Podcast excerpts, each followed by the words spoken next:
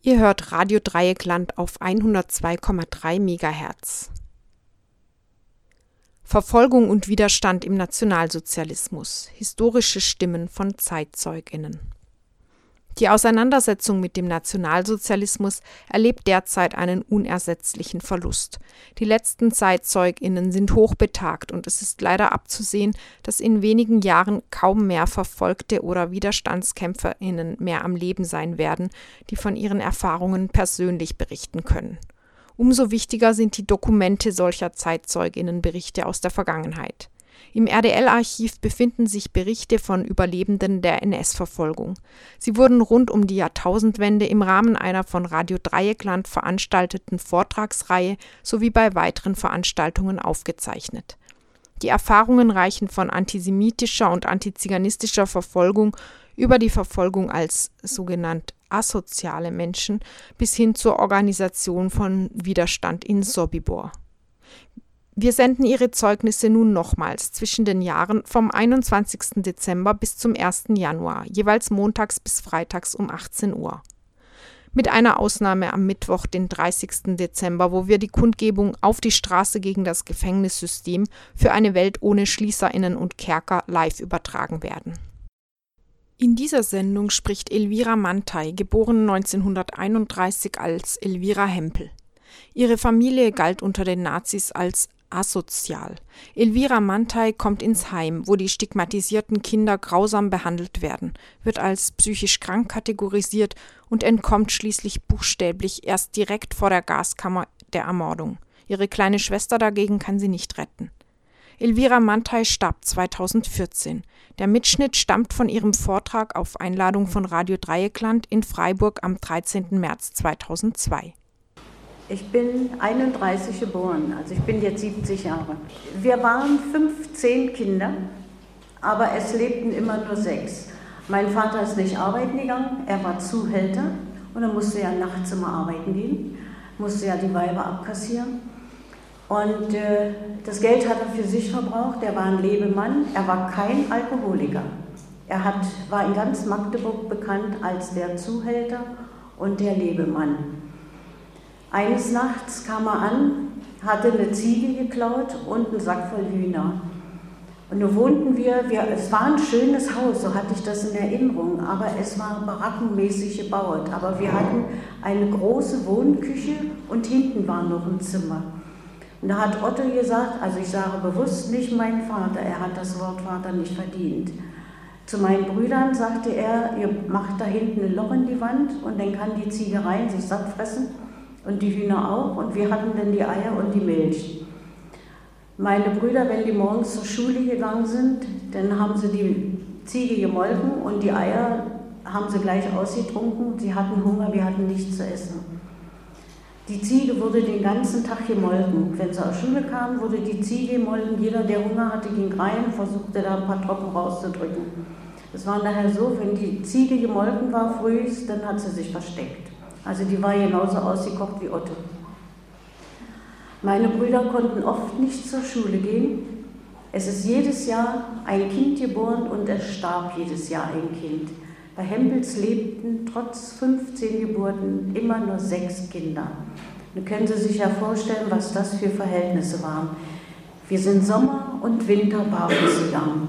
Wer nicht robust war, der ist gestorben. Ich war robust.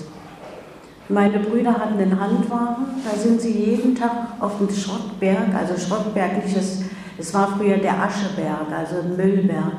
Und da haben sie Schrott gesammelt und haben das verkauft. Und davon haben wir so leidlich gelebt.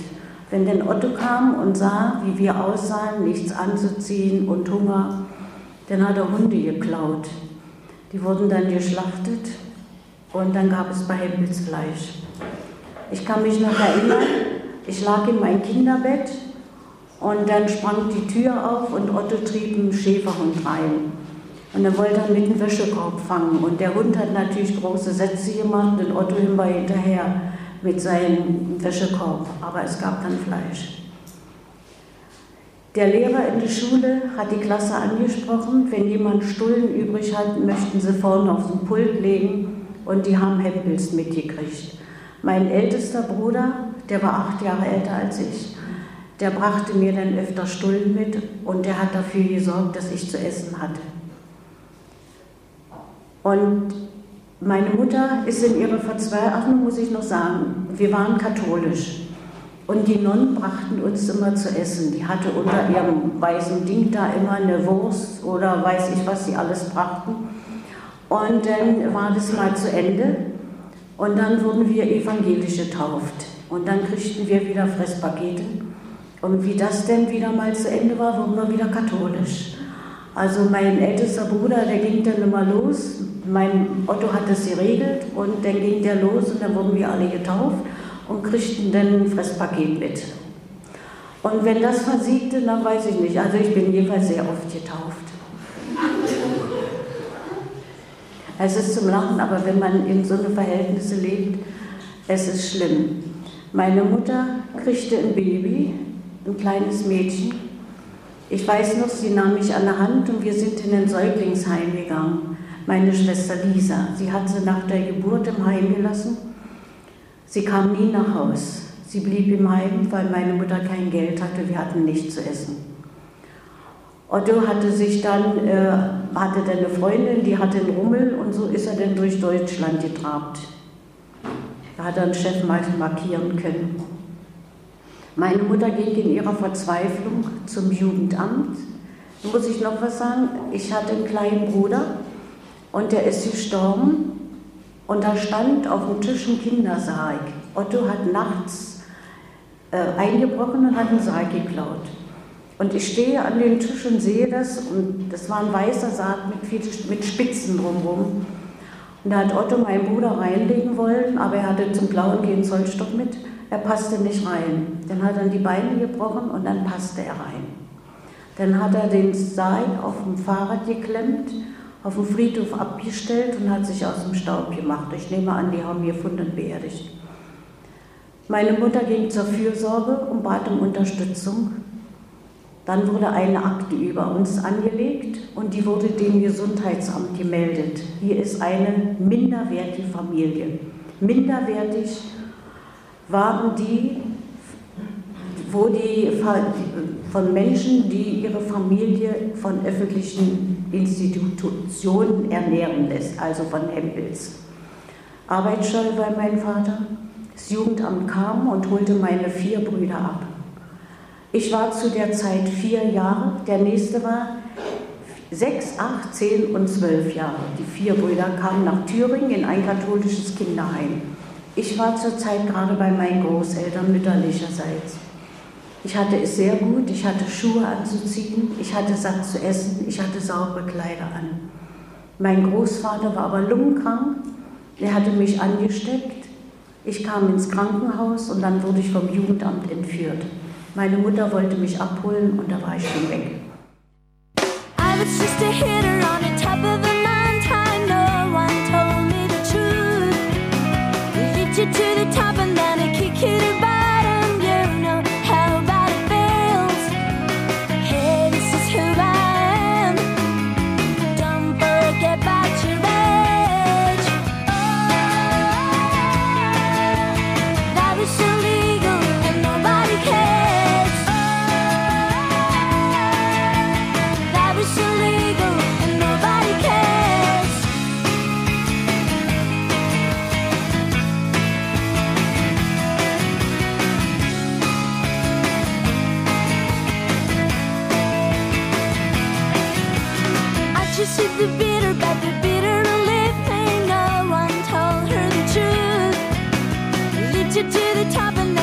Kidding about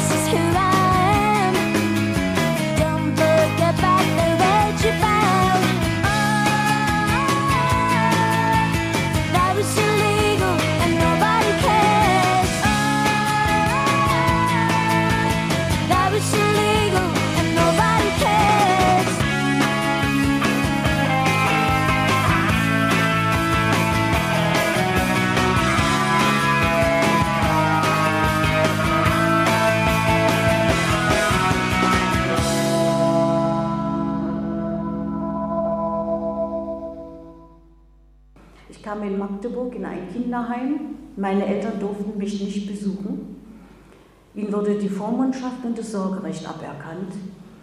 Also ich kam mit vier Jahren ins Kinderheim, mit fünfeinhalb wurde ich eingeschult. Meine Mutter kam öfters heimlich und passte mich von der Schule ab. Ich zeigte ihr dann die Schularbeiten. Und einmal kam sie an mit einem Kinderwagen und einem Baby drin.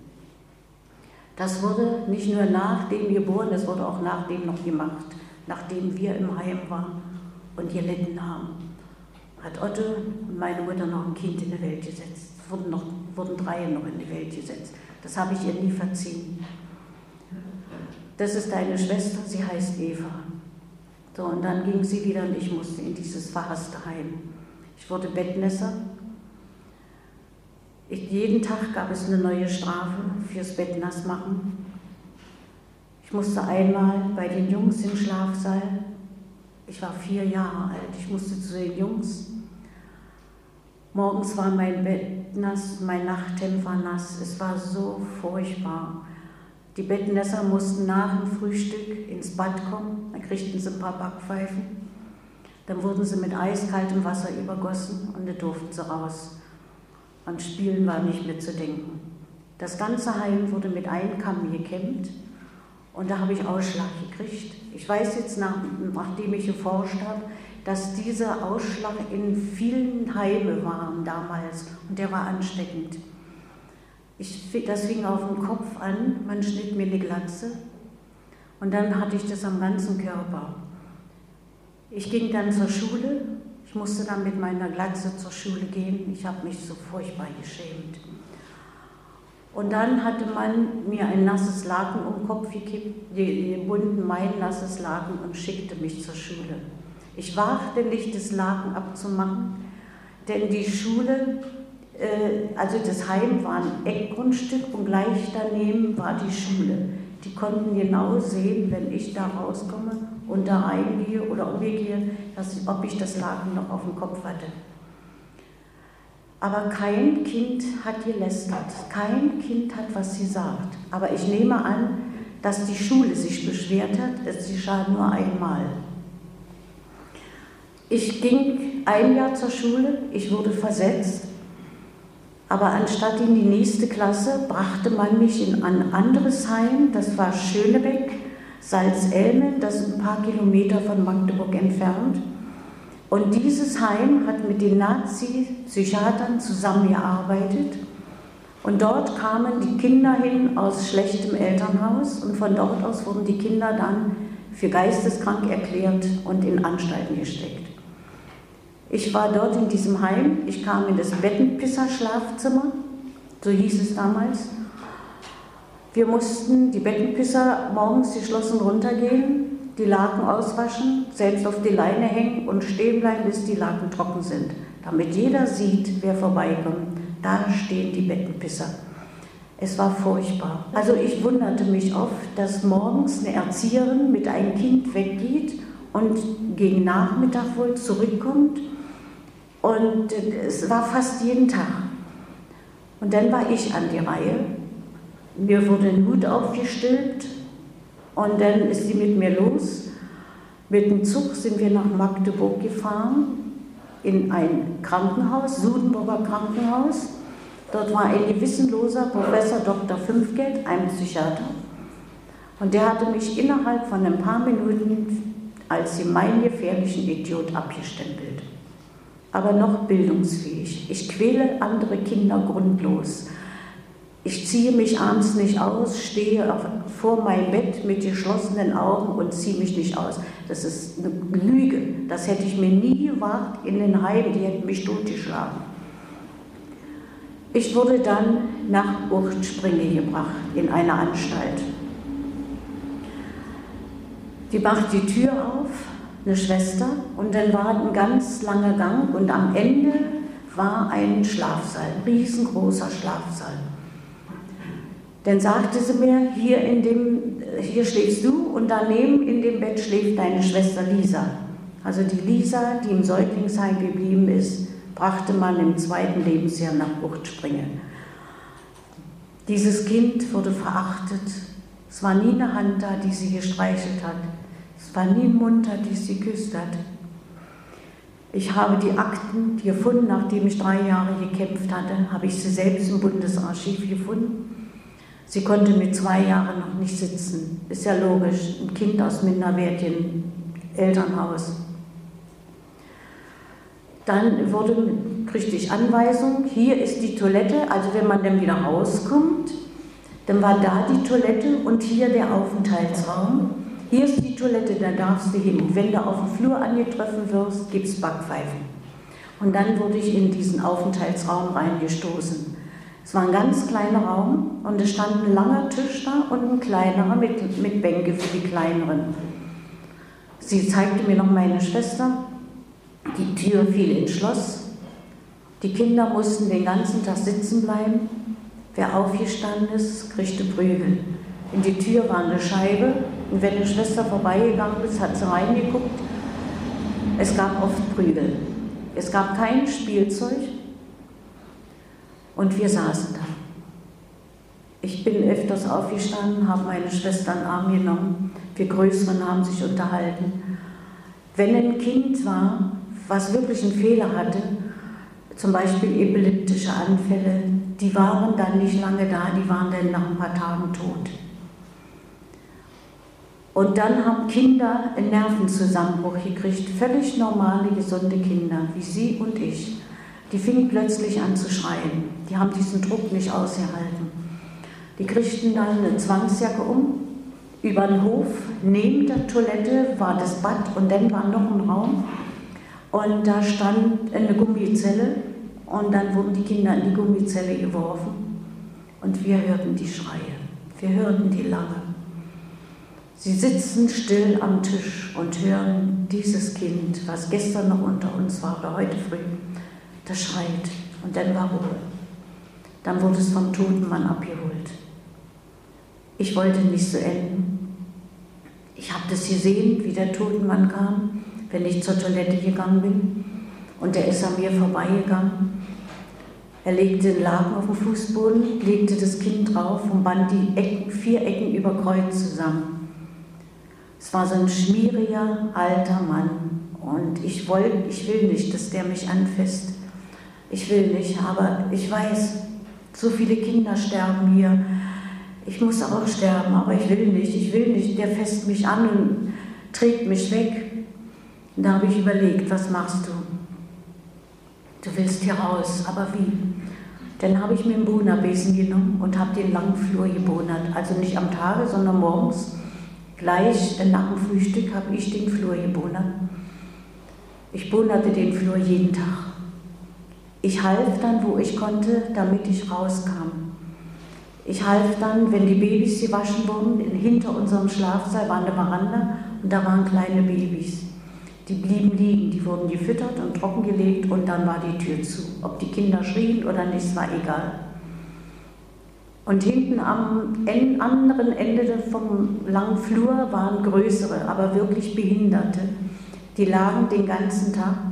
Die sind überhaupt nicht hochgekommen. Wenn jemand hoch wollte, wurden sie festgeschnallt. Ich habe dann geholfen beim Füttern. Beim Waschen durfte ich nicht, weil das größere waren, waren Erwachsene zum Teil. Ich half dann, wenn die Wäsche weggebracht wurde, frische geholt oder Essen holen. Ich habe versucht, mich Liebkind zu machen. Wir haben allerdings nie ein Kind verraten, wenn es irgendwas gemacht hat. Man konnte ja nichts machen. Aber ich wollte nur raus. Meine Schwester war noch zu klein. Sie konnte nicht arbeiten.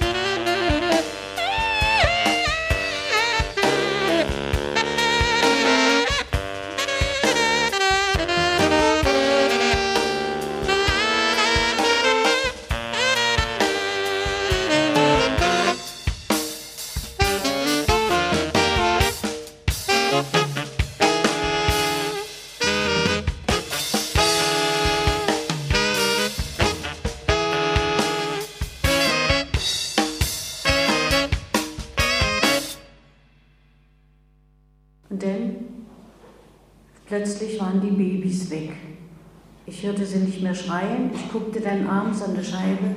Die Betten sind alle leer. So oft hast du doch den toten Mann gar nicht gesehen. Wo sind denn die Babys hingekommen? Und dann habe ich mich, ich bin auf Strümpfen gerannt, das ist leise, aber ich musste schnell, bin ich den langen Flur lang und habe geguckt, was die anderen da machen. Die sind auch weg. Und dann durften wir mal im Garten und da füllte sich der Garten mit Omas. Und da war eine Oma, die hatte hier vorne unter ihrer Bluse so was Viereckiges und hatte so eine große Schürze und das war damals modern, so ein ganz langes Band und Band das hier vorne. Da bin ich rangegangen und habe gesagt, was hast du denn da unter deine Bluse?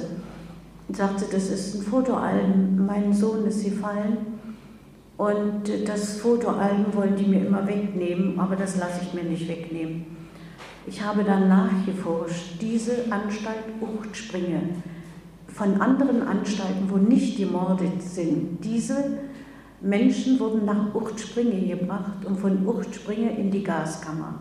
Harmlose alte Omas, die das nicht verarbeiten konnten, dass ihre Kinder gefallen sind, die wurden dann vergast. Ich wusste es aber damals nicht. Und wie wir denn rein mussten, habe ich wieder geguckt, ob die da schlafen. Die schliefen nicht da, die Betten waren leer, die Omas waren weg.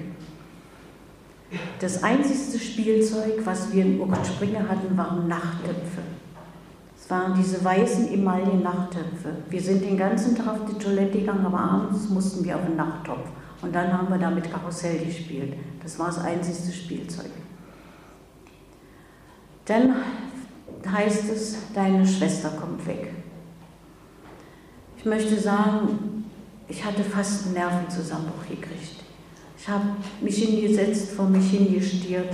Also erstmal habe ich sie im Arm genommen und habe sie nochmal gedrückt. Und dann musste sie los. Ich habe dann nicht mehr gearbeitet, ich habe nur den ganzen Tag gesessen. Ich denke, jetzt wirst du verrückt. Aber ich habe mich dann schneller erholt. Eine Woche später heißt es, ihr kommt alle weg. Es waren nur noch acht Kinder dort. Wir sind in ein anderes Heim gebracht worden Dort war eine Bühne und unten standen viele Stühle und da mussten wir uns hinsetzen. Und es saßen viele Frauen dort. Und es lag dann ein großer Berg Akten. Und dann heißt es, die Busse sind da, alle raus, aber erst die Kinder. Wir mussten einsteigen und ich bin rein in den Bus und da saß vorne der Chauffeur und daneben eine Frau in weißen Kittel. Und da hatte ich gedacht, ich hätte am liebsten vorne gesessen, denn die Scheiben waren dunkelblau angestrichen. Nur vorne waren sie frei. Ist ja klar, der Fahrer muss ja was sehen. Die erste Bank hätte ich am liebsten genommen, aber das war mir zu gefährlich. Wenn die mich da sieht und die prügelt mich. Also ich war mal sehr vorsichtig, bloß nicht an der Erwachsene rangehen, immer ein bisschen zurückhalten, damit du keine Prügel kriegst. Also die erste Bank war gefährlich. Die zweite, die war mir auch noch zu gefährlich. Aber die dritte, da habe ich mich sicher gefühlt. Da saßen ja drei Kinder vor mir. Dann habe ich mit dem Fingernagel ganz unten so ein Loch in den Farbanstrich gekratzt und habe dann öfters mal so rausgeguckt, aber es war kaum was zu sehen. Es huschten Häuser und Bäume vorbei. Ich habe es dann auch gelassen, so ständig so krumm sitzen ist ja so anstrengend. Der Bus ist in ein Gebäude reingefahren. Wir mussten aussteigen. Ich war wieder die Erste. Und dann war ein schmaler Gang lang. Also der Gang war so breit wie ein Türrahmen und der war auch nicht lang. Und ganz am Ende war eine Tür auf und es brannte Licht. Und ich bin gleich rein und der war sehr klein, der Raum. Und damit die Kinder Platz fanden, ich werde es Ihnen mal hier zeigen. Und hier war der Eingang und auf dieser Wand war eine Eisentür, dahinter war die Gaskammer. Dann war diese Ecke ein Tisch und der stand so schräg im Raum rein. Da war hier ein Kleiderberg und hier ein Schuhberg. Und in dieser Ecke war ein riesengroßer Berg mit Akten. Ich bin rein und stellte mich dann hinter diesen Tisch. Also da waren drei Frauen und auf dieser Ecke, äh, wo ich dann stand, war ein Mann. Der war ziemlich breitschultrig, ein Dr. Bunke. Ich stand dann zwischen Tisch und Kleiderberg und die Kinder standen alle hier. Und wie ich da stehe, habe ich gespürt, hier stimmt was nicht.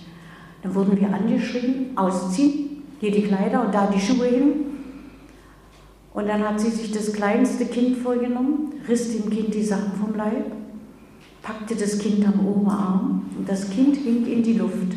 Dann stellte sie sich vor den Tisch und da wurden Akten gewälzt. Ich weiß heute, man hat die Kinder angeguckt. Hätte es dieses Kind ein Geschwür gehabt, wäre es an ähm, Vergiftung, Blutvergiftung gestorben. Und so hat man diese ähm, Todesursache bestimmt, wie das Kind aussah. Dann drehte die Frau sich um, lief zur Gaskammer, es machte wohl zwei oder drei Schritte und das Kind wollte laufen, aber setzte die Beinchen in die Luft. Dann öffnete sie die Gaskammer. Das waren zwei Hebel, wie man früher Luftschutzbunkern hatte, diese Dinger. Sie öffnete oben, schleuderte das Kind in die Gaskammer und verriegelte wieder. Sie verriegelte nur oben. Inzwischen waren andere Kinder ausgezogen. Dann schnappte sie sich jedes Kind, wenn es nackt war, stand vor diesem Tisch und das wiederholte sich. Sie stieß dann die größeren Kinder in die Gaskammer. Die Kinder waren alle in die Gaskammer und man hatte mich übersehen, weil ich hinter diesem Dr. Bunke stand. Auf einmal sieht sie mich, schrie mich an, ausziehen. Und ich will dann nicht rein. Ich wusste, da ist eine Gefahr, die, das spüre ich heute noch, wenn die Gefahr ist. Da ist eine Gefahr, da will ich nicht rein. Ausziehen. So, ich hatte ein Kleid an mit viele Knöpfe. Ich öffnete in Zeitlupe meine Knöpfe, ganz langsam zog das Kleid aus, warf das Kleid auf diesen Kleiderberg. Dann, ich hatte Schnürschuhe an. Ich öffnete ganz langsam meine Schnürsenkel, warf die Schuhe auf den Schuhberg. Als ich nackt war, drehte der Arzt sich um, packte mich am Arm, zog mich an den Tisch, so dass ich dann davor stand. Wie heißt du? Elvira Pempel. Wie alt bist du? Acht Jahre. Zieh dich wieder an zog mich ganz schnell wieder an. Meine Sachen lagen ja oben, bloß die Schuhe waren runtergekullert.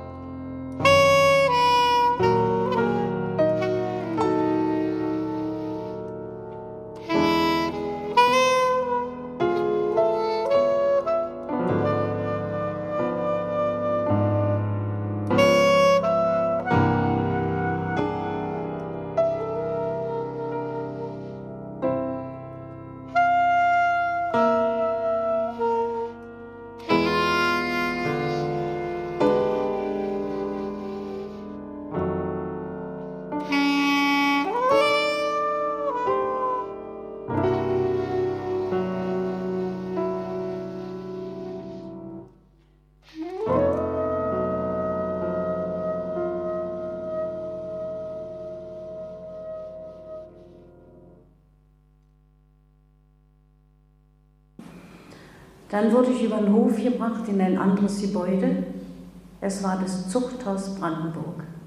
Wir sind ein paar Stufen rauf und dann war äh, so groß wie, wie, wie der Flur war, waren Eisengittern und da drinnen war eine Tür, aber auch eine Eisentür, also mit, mit Gittern. Die schließt die Tür auf, schob mich da rein und zwei Kinder waren schon dort. Also muss ich noch sagen, wir waren acht Kinder, aber als der Bus hielt, war der Bus voll, 45 Kinder. Ich weiß nur nicht mehr, wo wir und ob wir zugeladen haben, das müssen wir ja. Wir waren halt 45 Kinder. Drei Kinder hatten diesen Transport überlebt.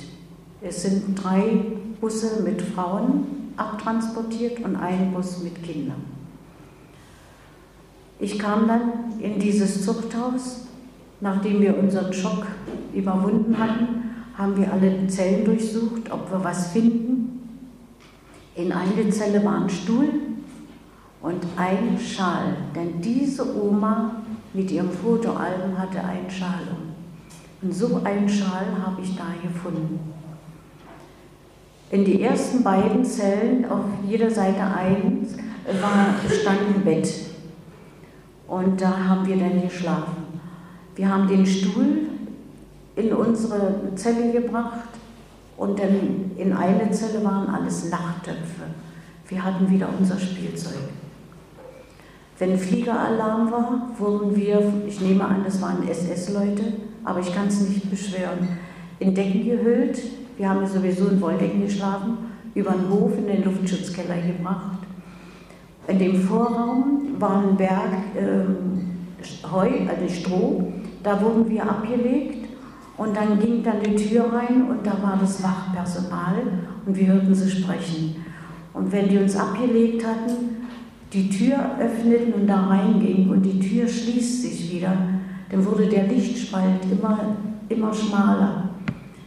Und als ich schon Großmutter war, in Berlin wohnte, ich habe mein ganzes Leben Albträume gehabt, träume ich, ich, ich werde jetzt eingesperrt, die Tür geht zu, der Lichtspalt wird schmal, bin ich im Traum aus dem Bett gesprungen, habe das Fenster aufgerissen und wie ich springen wollte, da werde ich wach. Ich bin zurück, bin zu meinem Mann gegangen, ich sage, ich, ich hätte mir fast das Leben genommen. So, wir waren eine Woche da und am achten Tag kam eine Taxe, da saß der Chauffeur und ich nehme an, eine vom Jugendamt und wir drei Kinder saßen hinter der Trennscheibe. Wir haben uns die acht Tage nicht gewaschen, keine Zähne geputzt, einen Kamm hatten wir nicht, wir waren recht verdreckt. Und, aber wir haben ja laufend diesen Flur gebonert, in dem wir da gerutscht sind. Wir kamen dann in die Psychiatrie Brandenburg-Havel, nee, das Zuchthaus war Brandenburg-Havel und diese Psychiatrie war Brandenburg-Görden, das war ein bisschen außerhalb. Und neben diese Psychiatrie war das Zuchthaus da hatte man früher die Kriegsverbrecher, die angeblichen Kriegsverbrecher, geköpft. Aber in dem Zuchthaus, in dem die Gaskammer war, das war ein ganz altes Zuchthaus und das ist jetzt auch weggerissen. So, dieser und dieser Direktor von Brandenburg-Görden, der hat die Psychiater für die Euthanasie ausgebildet. Und jedes Mal hat er Kinder aus unserer Gruppe genommen aber dass die ermordet wurden, das habe ich mir gedacht, aber dass es so schlimm war, dass die Psychiater direkt für die Morde ausgebildet sind, das weiß ich jetzt auch erst, nachdem ich geforscht habe. Dort hatte ich wieder mal Schule, es gab eine Anstaltsschule, aber natürlich war ich, war ich geisteskrank, ist ja logisch. Der Erste hat mich als meinen mein gefährlichen Idiot abgestempelt und in äh, Hochspringel war ich angeboren schwachsinnig und erbkrank und von dort sowieso bildungsunfähig und äh, ich quäle andere Kinder und ich kann nicht schreiben, ich kann gar nichts und rechnen, äh, nur mit Fingern und das ist überhaupt nicht wahr. Ich war mit die beste Rechnerin in der Klasse. Aber ich durfte ja nicht schlau sein, wenn ein Professor mich für, blöd erklärt.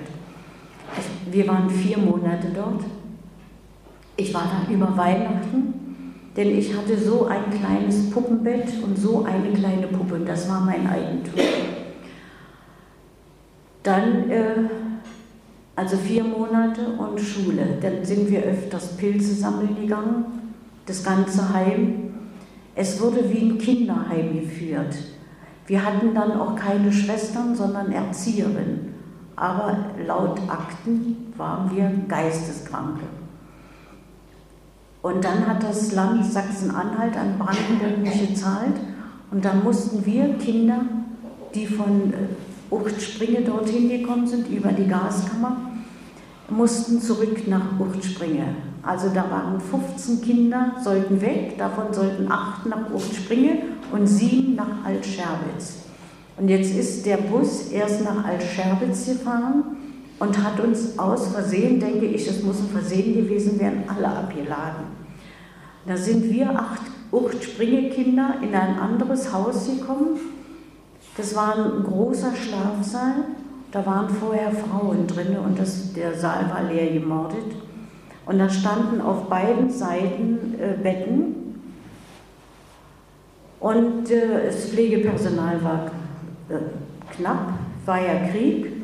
Und da kriegten wir ein Mädchen aus dem Erziehungsheim und die passte auf uns auf. Sie hatte in der Reihe das erste Bett und das kleinste Kind das zweite. Ich hatte so ungefähr das sechste, ich glaube, das war das sechste Bett. Und abends musste jeder mal an ihr Bett kommen. Dann hat sie ihr Kissen auf dem Gesicht gelegt, stellte sich rauf und wir mussten das Kind festhalten, damit das Kind diesem Weibstück nicht die Beine zerkratzt. Wir haben das Kind festgehalten. Denn wenn irgendjemand nicht pariert hat, der wurde gebadet. Und der wurde beim Baden unter Wasser gestuckt. Schlagen durfte sie uns ja nicht. Und das wäre ja auch zu gefährlich, aber baden konnte sie uns. Wir wurden bei jeder Gelegenheit gebadet. Wir haben das Kind festgehalten. Ich blieb, wir blieben sechs Wochen dort. Dieses Kind kam weg, das wurde krank. Und was mit kranken Kindern geschieht, man hat das Kind umgebracht.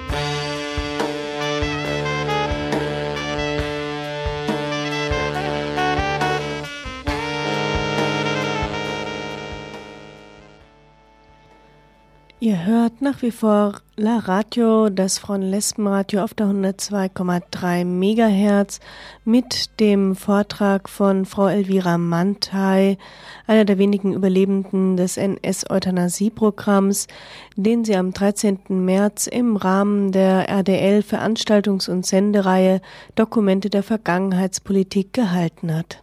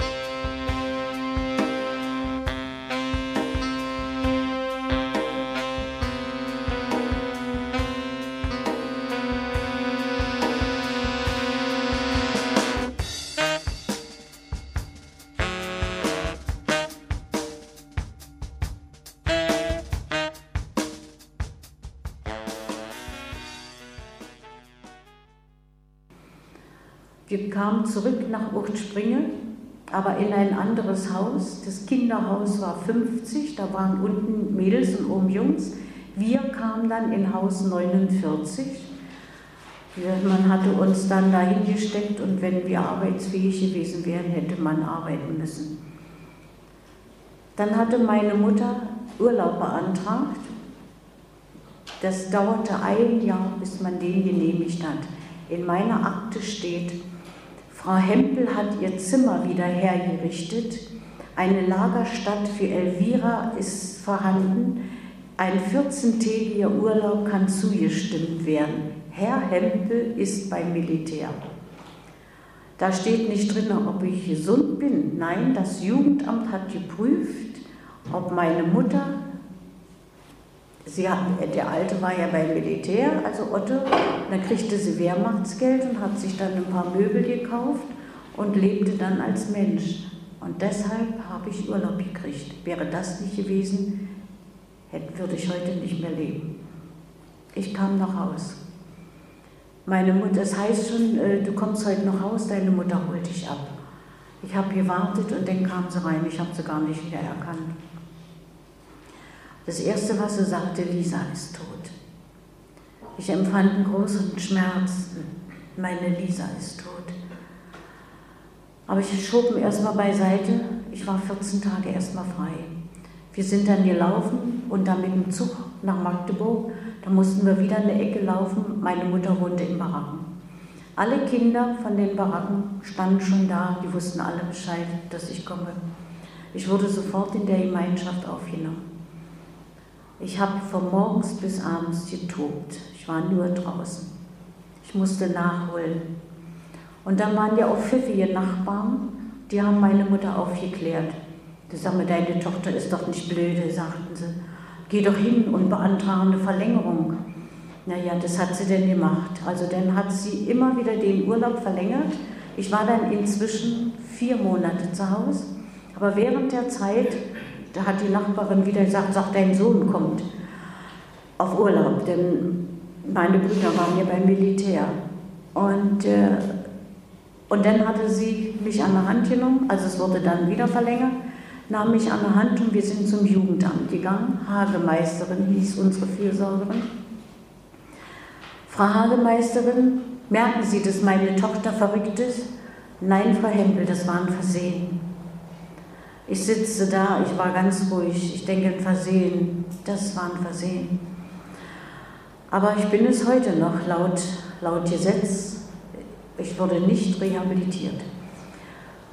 So, und die Hagemeisterin sagte, Frau Hempel, Ihre Tochter braucht nicht mehr zurück nach Urtspringel. Ich sehe zu, dass sie hier in ein anderes Kinderheim kommt. Und mit nach Hause kriegen sie ihre Tochter nicht. Ihr Mann kommt aus dem Krieg zurück und dann geht das Theater wieder los. So, und die vier Monate, warum? Es war Januar 42. Jetzt kommt die Hagemeisterin, holt mich wieder ab. Und dann sind wir über eine Brücke mit der Straßenbahn und da sagte sie, guck mal, da waren die Eisschollen im Wasser, sagt sie, guck mal, wenn ein Vogel sich raufsetzt, der geht nicht unter. Aber wenn du dich raufsetzt, dann geht es unter. Ich dachte, die blöde Kuh, die, ich habe diese Frau gehasst. Ich hätte doch nach Hause können. Auf jeden Fall wäre ich zu Hause glücklicher. Und wenn ich barfuß gegangen wäre, als wie in, in Anstalten oder Kinderheime. Sie brachte mich in ein Kinderheim, da war ich aber ganz kurz, aber ich glaube, das habe ich gar nicht im Buch erwähnt. Jedenfalls kam ich dann in ein Kinderheim, evangelisches. Da war oben Pflegeheim und nur Parterre Kinderheim. Da war eine Tante Frieda, eine Diakonissin. Und da habe ich das erste Mal Liebe verspürt. Die Tante Frieda hat uns Kindern geliebt. Wir liebten die Tante Frieda. Es war kein Kind ungezogen. Wir mussten die Schuhe putzen, dann sind, haben wir in die Küche die Schuhe in einen Kreis gestellt. Tante Friedas Schuhe kamen zuerst dran. Die kriegten ganz viel Schuhcreme und wir haben gewienert. Tante Friedas Schuhe mussten glänzen. Wir haben alles getan, was, was äh, für diese Frau. Wir durften im Park spazieren gehen, wir durften uns dreckig machen. Ich ging zur Schule, ich ging zur Kirche sonntags. Und die Tante Frieda war wirklich lieb, und dann war äh, dieses Altersheim waren noch drei Gebäude und die waren so gebaut, dass in über drei Straßen ging das. Aber in der Mitte war ein Hof und dadurch waren die so verbunden. Und für das ganze Komplex war auch eine Diakonissin eine Kete. So eine ganz alte, dünne Zicke. Und die hat die Tante Frieda rausgegrault und dann kam die zu uns. Wie die Tante Frieda da war, mein Bett war nicht nass, mein Bett war trocken. Ich krieg, durfte dann bei den größeren Kindern schon im Schlafsaal schlafen. Und dann kam die Kete, mein Bett war regelmäßig nass. Einen Tag hat die Kete mich so verprügelt, ich habe geklingelt und ich habe schon gesehen, die Kete kommt. Und die reißt die Tür auf und hat mich geschlagen. Und dann nächsten Tag habe ich das in der Schule erzählt und die Kinder wohnten bei meiner Mutter und die haben das meiner Mutter erzählt.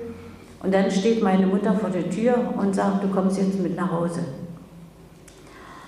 Meine Mutter konnte sich nicht durchsetzen. Was der Staat gesagt hat, die war, sie war so unterwürfig. Ich denke, bleibst du doch nicht zu Hause. Und wenn du dann zurückgehst, die Kete schlägt dich dann noch mehr. Auch denke ich, lass, jetzt du erstmal mit. Also bin ich mit. Das war wunderschön. Nächsten Tag sind wir allerdings zum Jugendamt. Das war der 6. Oktober 1942. Ich wurde elf Jahre. Ich sitze wieder in die Ecke. Ja, und dann hat sie in das Heim angerufen die Käthe hat gesagt, Frau Hempel hat ihre Tochter eigenmächtig mitgenommen, du soll sie sehen, wie sie mit ihr fertig wird. Ich war ja nun gemeingefährlich, nicht? Steht ja in den Akten. Also ich ging nach Haus. Ich ging dann weiter zur Schule und ich habe getobt, ich habe gespielt, ich habe alles das gemacht, was ich nicht sollte. Ich habe zurückgezahlt. Meine Mutter hat meine Schwester geliebt, das war ein richtiges Affenliebe. Und ich war groß, bloß das große Saustück, das große Miststück. Ich musste immer einkaufen gehen und die Kartoffeln nach Hause schleppen. Ich habe so gefroren, ich hatte nicht richtiges anzuziehen. Also ich tauchte nichts. Meine Mutter hat mich nie geliebt. Im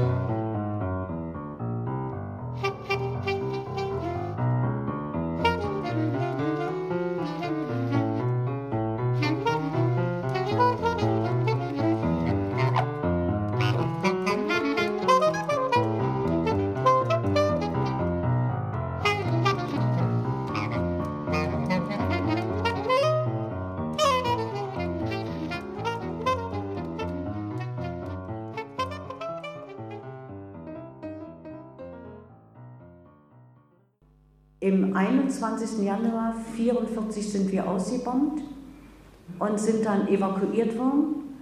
Als der Krieg zu Ende war, war ich 13 Jahre. Wir guckten gerade alle aus dem Fenster und da sagt meine Oma, wir wohnten dann zusammen, komm zurück, der Otto kommt. Ich konnte mir gar nicht vorstellen, als er nach Mai und ich bin wieder hin. Der kam tatsächlich zu uns. Dein Vater kommt. Aha, den habe ich mir den erstmal angeguckt. Ich denke, der kann doch gar nicht so schlecht sein.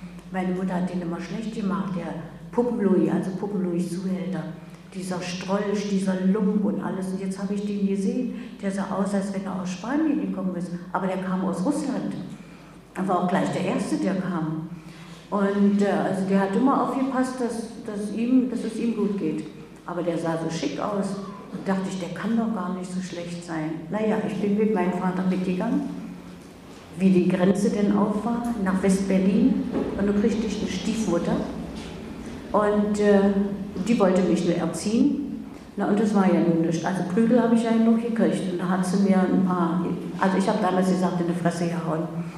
Und dann habe ich zurückgeschlagen. Und äh, ich war ja nur inzwischen kräftig.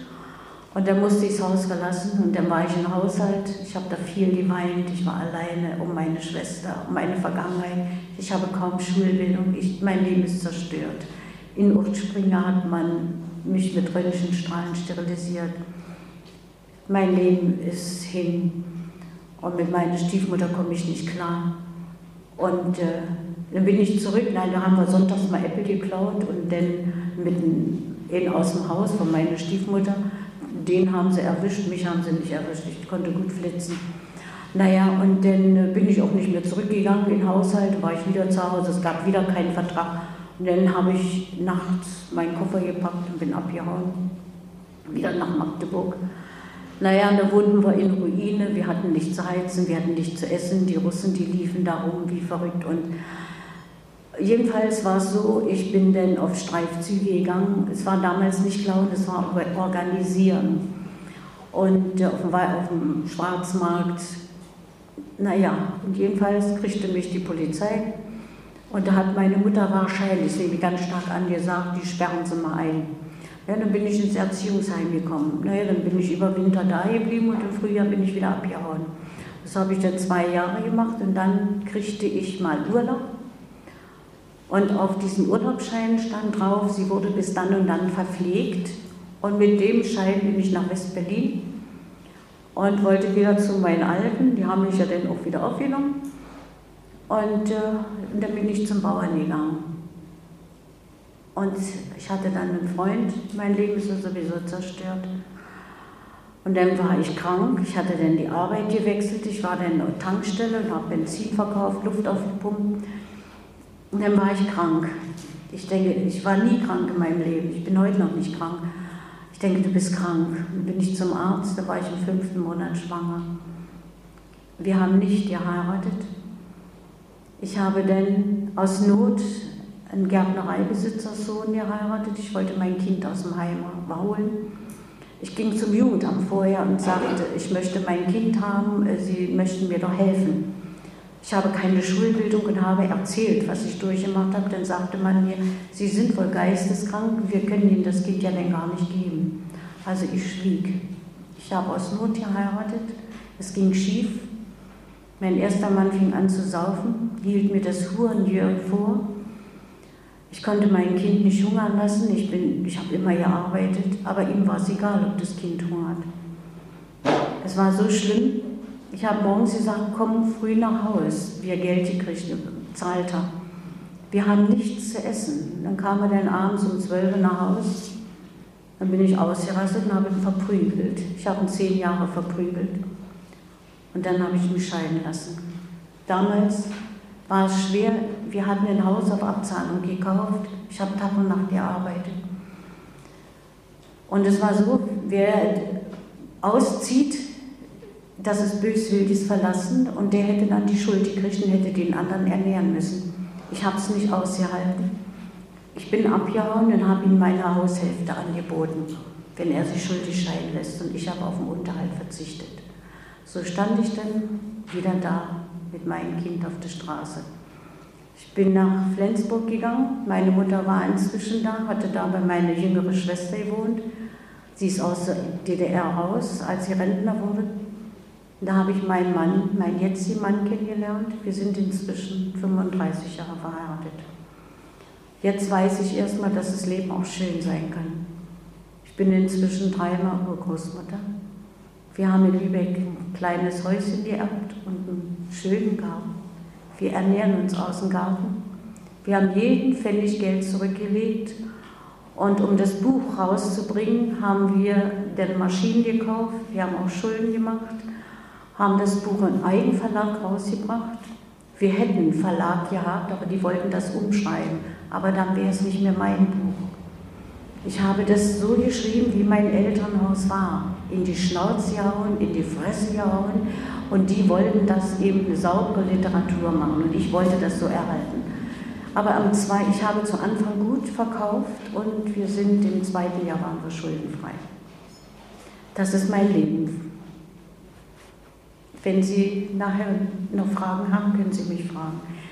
Vielleicht wollen Sie nachher noch wissen, was aus meinen Brüdern geworden ist. Wollen wir Pause machen, oder? Ja.